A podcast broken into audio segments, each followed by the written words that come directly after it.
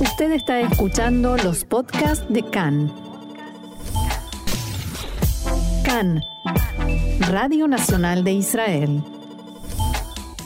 Seguimos aquí en CAN en español Ayer informábamos acerca del enfrentamiento entre el diputado David Amsalem del Likud y la presidenta de la Corte Suprema de Justicia Esther Hayut por un fallo de esta última a un recurso que presentó Amsalem por un nombramiento. La trató bastante mal el diputado desde, desde el podio de la Knesset.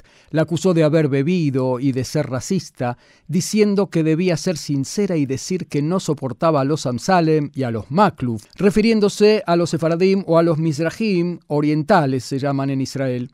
Más allá del estilo brutal del diputado Amsalem, para con la máxima autoridad judicial en Israel y las motivaciones que esto puede tener ligadas o no al juicio de Netanyahu, nos queda flotando el tema en sí. Si existe todavía en Israel como una gran fractura la división entre Ashkenazim y Sefaradim. Para tratar este tema estamos en línea con el historiador, el, doctor Pinjas Bibelnik de la Universidad Hebrea de Jerusalén. ¿Cómo estás, Pinjas? Muy bien, muchas gracias Marcelo. Y esa es la gran pregunta. Eh, ¿Existe todavía la brecha entre Ashkenazim y Sefardim? Bueno, primeramente, si me permites una breve corrección, digamos así, la mayoría de los judíos llamados erróneamente sefaradim no son sefaradim, son los que se llaman judíos de países árabes o musulmanes. Tienes un pequeño grupo que son verdaderamente sefaradíes, es decir, judíos cuyos ancestros fueron expulsados de Sfarad, de España. Digo esto porque es un error muy, muy común. Es decir, tenemos, por decir así, tienes Ashkenazim, tienes Sfaradim, tienes judíos de países de orígenes de, que vienen en países árabes o musulmanes. Hago la diferencia porque, por ejemplo, los iraníes no son árabes aunque son musulmanes. O los iraquíes que provienen quizás de la comunidad de Babilonia, ¿no? Claro, Muy antigua. Es decir, que tenemos acá. De todos modos, en Israel, como tú bien dices, se habla generalmente erróneamente de sefaradíes y ashkenazim, básicamente.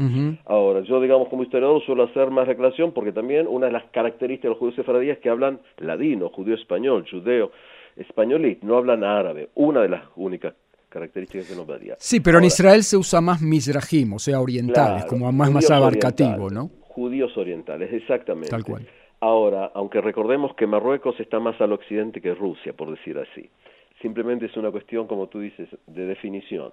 Ahora, eh, yendo al tema honestamente como tú dices, vamos a empezar con lo siguiente que para mí como historia es una pauta, y es, es un fenómeno normal el choque entre gente de diversos orígenes étnicos. Normal no quiere decir que esté de acuerdo, simplemente entiendo que si tú tomas gente que son americanos a diferencia de ingleses, franceses con belgas, italianos que vive en Estados Unidos. Es decir, para mí, primeramente, el fenómeno es un fenómeno normal. La gente tiende a decir los mejores somos nosotros y los otros más o menos. Ahora, ¿cuándo nace el Estado de Israel en 1948? De los más de 600.000 judíos que existen aquí, la mayoría absoluta eran judíos ashkenazim, es decir, judíos que tienen sus orígenes básicamente en Europa, cuando un porcentaje alto de ellos eran incluso judíos laicos. Esto es muy importante tomarlo en cuenta. Y ellos fueron gran base los que crearon las bases del Estado judío. De, además de judíos ashkenazim, había un pequeño grupo de sefaradíes y un pequeño grupo de judíos de origen de países árabes o musulmanes llamados mizrahim.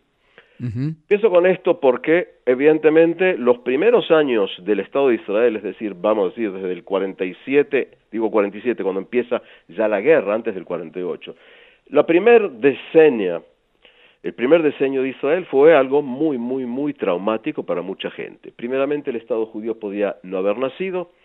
Segundo, se abrió las puertas para la venida de los sobrevivientes de la Shoah, del Holocausto y también, sobre todo, por la presión de los países árabes y o musulmanes, como la situación de los judíos en Marruecos, en Irak, en Yemen, era una situación muy, muy difícil, se trajo, y repito el término, se trajo básicamente esta gente a Israel. Es decir, tenía su movimiento sionista, pero gran parte fue tratativas. Incluso, por ejemplo, el Estado judío recién nacido pagaba más de 200 dólares por cada judío marroquí que el gobierno marroquí permitiera que venga a Israel. Estoy hablando usted de los años 50, ya cuando había un régimen monárquico, es decir, muchas veces judíos marroquíes hablan del, del rey. Los reyes marroquíes no sé cuánto querían los judíos, pero hicieron un lindo, lindo negocio a nivel económico. Es decir, empiezan a venir judíos de países árabes. La mayor parte de los judíos de países árabes o musulmanes eran judíos marroquíes. Es decir, se calcula que más o menos entre el año 48 al año 71 llegaron a Israel aproximadamente 250.000 judíos oriundos de Marruecos. ¿Cuándo? Cuando la élite judía marroquí no vino a Israel. Ese es un punto diferente para tomarlo en cuenta. La mayor parte de los judíos que estaban en buena posición económica y o eh, eh, cultural o se quedaron en Marruecos se habla de más que de 14.000 judíos de una élite judeo marroquí que se quedaron en Marruecos, o fueron a Francia, poco fueron a España, unos 12.000 más o menos, depende en ese periodo, y a Canadá. Empiezo con esto porque cuando tú hablas de la historia del judaísmo marroquí, eso es lo que a veces historiadores llaman la página triste. Si lo voy a decir en forma muy clara porque es radiofónico y no académico, se la élite judío marroquí dijo yo me voy a Francia me voy a Canadá y a los judíos pobres o de clases bajas para los mando a Israel. Empiezo con eso que suena muy feo, pero es parte de, lo que estamos hablando. Sí, pero que va, claro, porque va a tener un impacto en, las relaciones eh, y, en la sociología de la sociedad, ¿no? Que se va formando. Fíjate lo siguiente. Cuando hablamos de la brecha que existe en Israel, los judíos que llegaban a Israel, incluyendo los padres de acá de la importantísima jueza Hayut, también estuvieron en lo que se llamaban campos transitorios, es decir, gran parte de la gente que llegó a Israel a principios de los años 50, incluyendo sobrevivientes de la Shoah, tanto si eran de Rumania como de Polonia como de otros lugares, y porcentaje altísimo de judíos de países árabes, estuvieron sí en campamentos transitorios, es decir, en carpas, bajo más o menos la misma situación. Y casas precarias, eran unas casas de madera después. Eran casas precarias, a veces eran carpas, que cuando tuve film era un lodazal terrible, es decir, eran problemas ahí. Eso fue lo que se le dio a esa gente.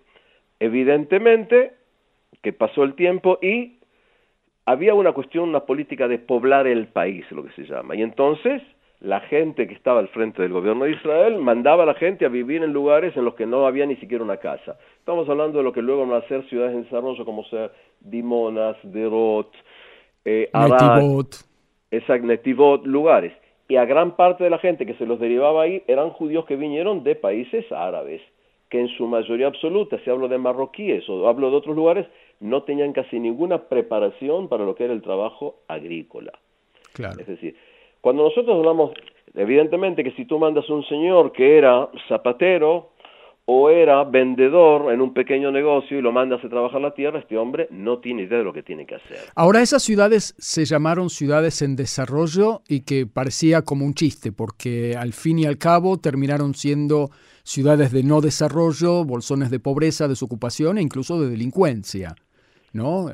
Quizás el error fue eh, mm, juntarlos en ese tipo de ciudades en lugar de integrarlos en las ciudades con Ashkenazim yo entiendo que el única, la única persona que nunca se equivoca es el que no hace nada. Vamos a empezar con esta frase. Es decir, toma en cuenta, todos son los 50, Israel quiere desarrollarse, se manda población y se manda a diversos lugares. Fíjate, tú tienes lugares como Arad, que se desarrolló. Tú tienes lugares como Carmiel, que se desarrolló. Hubo otros lugares que no. La pregunta famosa es, por ejemplo, cuando tú absorbes a gente, en los últimos 30 años tienes la cuestión de judíos etíopes por un lado y los judíos que vinieron de la ex Unión Soviética. Y es, ¿los pones a todos juntos o los mezclas con la población veterana?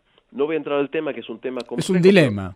Es, un, dilema, porque por un lado está conservar la cultura de esas poblaciones que mm, como la traen de su país y por el otro lado hay un problema de integración. Exactamente. Por eso te digo que es muy difícil determinar qué hubiera sido lo mejor para hacer. Sea como sea, la gente llega, parte se los manda a lugares en desarrollo y muchos van a estar en lo que hoy es Jerusalén, Beersheba, Tel Aviv y demás. Es decir, cuando tú entras a ver a nivel de origen, vas a ver que gran parte de los judíos de origen de países árabes también están en las grandes ciudades. Cuando nosotros hablamos del problema en Israel de Mizrahim, básicamente estamos hablando, y que espero que la gente no sepa, hablamos básicamente de judíos marroquíes.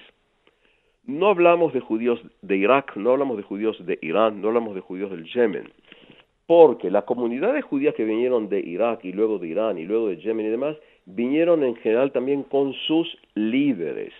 Ese es un punto a tomarlo en cuenta. los judíos marroquíes llegaron básicamente sin el liderazgo, porque el liderazgo, como decía antes, o se quedó en Marruecos o se fue a otros lugares. Claro. Además tenemos que entender otra cosa, y es, una parte grande relativamente de los judíos que venían de Irak eran básicamente gente que tenía estudios universitarios. La mayoría absoluta de, los judíos marroquíes que llegaron a Israel eran gente, no todos, que en su mayoría apenas se habían terminado sexto o séptimo grado. Es un punto que hay que tomarlo en cuenta. Cuando tú quieres integrarte en un, en un mundo de trabajo que se va desarrollando y casi no tienes formación académica, evidentemente que tus posibilidades de éxito, digamos así, de integración son menores.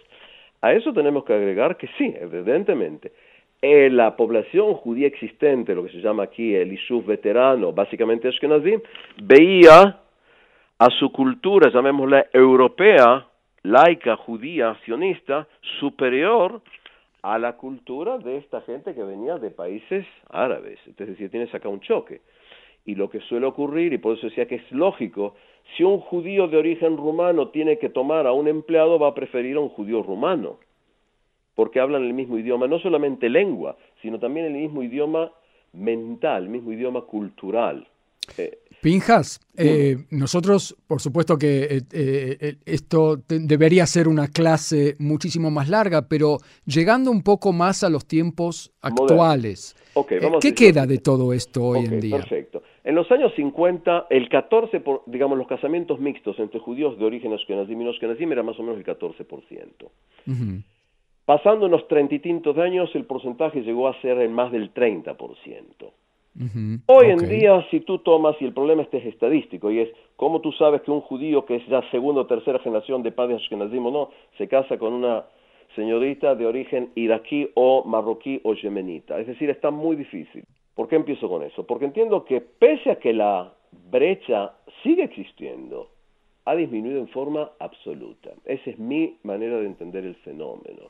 Es decir, si tomo, por ejemplo, casos familiares, es decir, si tú tomas yernos y nueras y vas a ver que tienes de origen iraquí con Afganistán, con polaco, con rumano y demás, pienso que vas a entender que el fenómeno está achicándose. Pese a eso, el mundo marroquí siguiendo con los panteras, las panteras negras del año 71 y luego de crear el partido político SAS en 1988, un partido político básicamente de judíos marroquíes.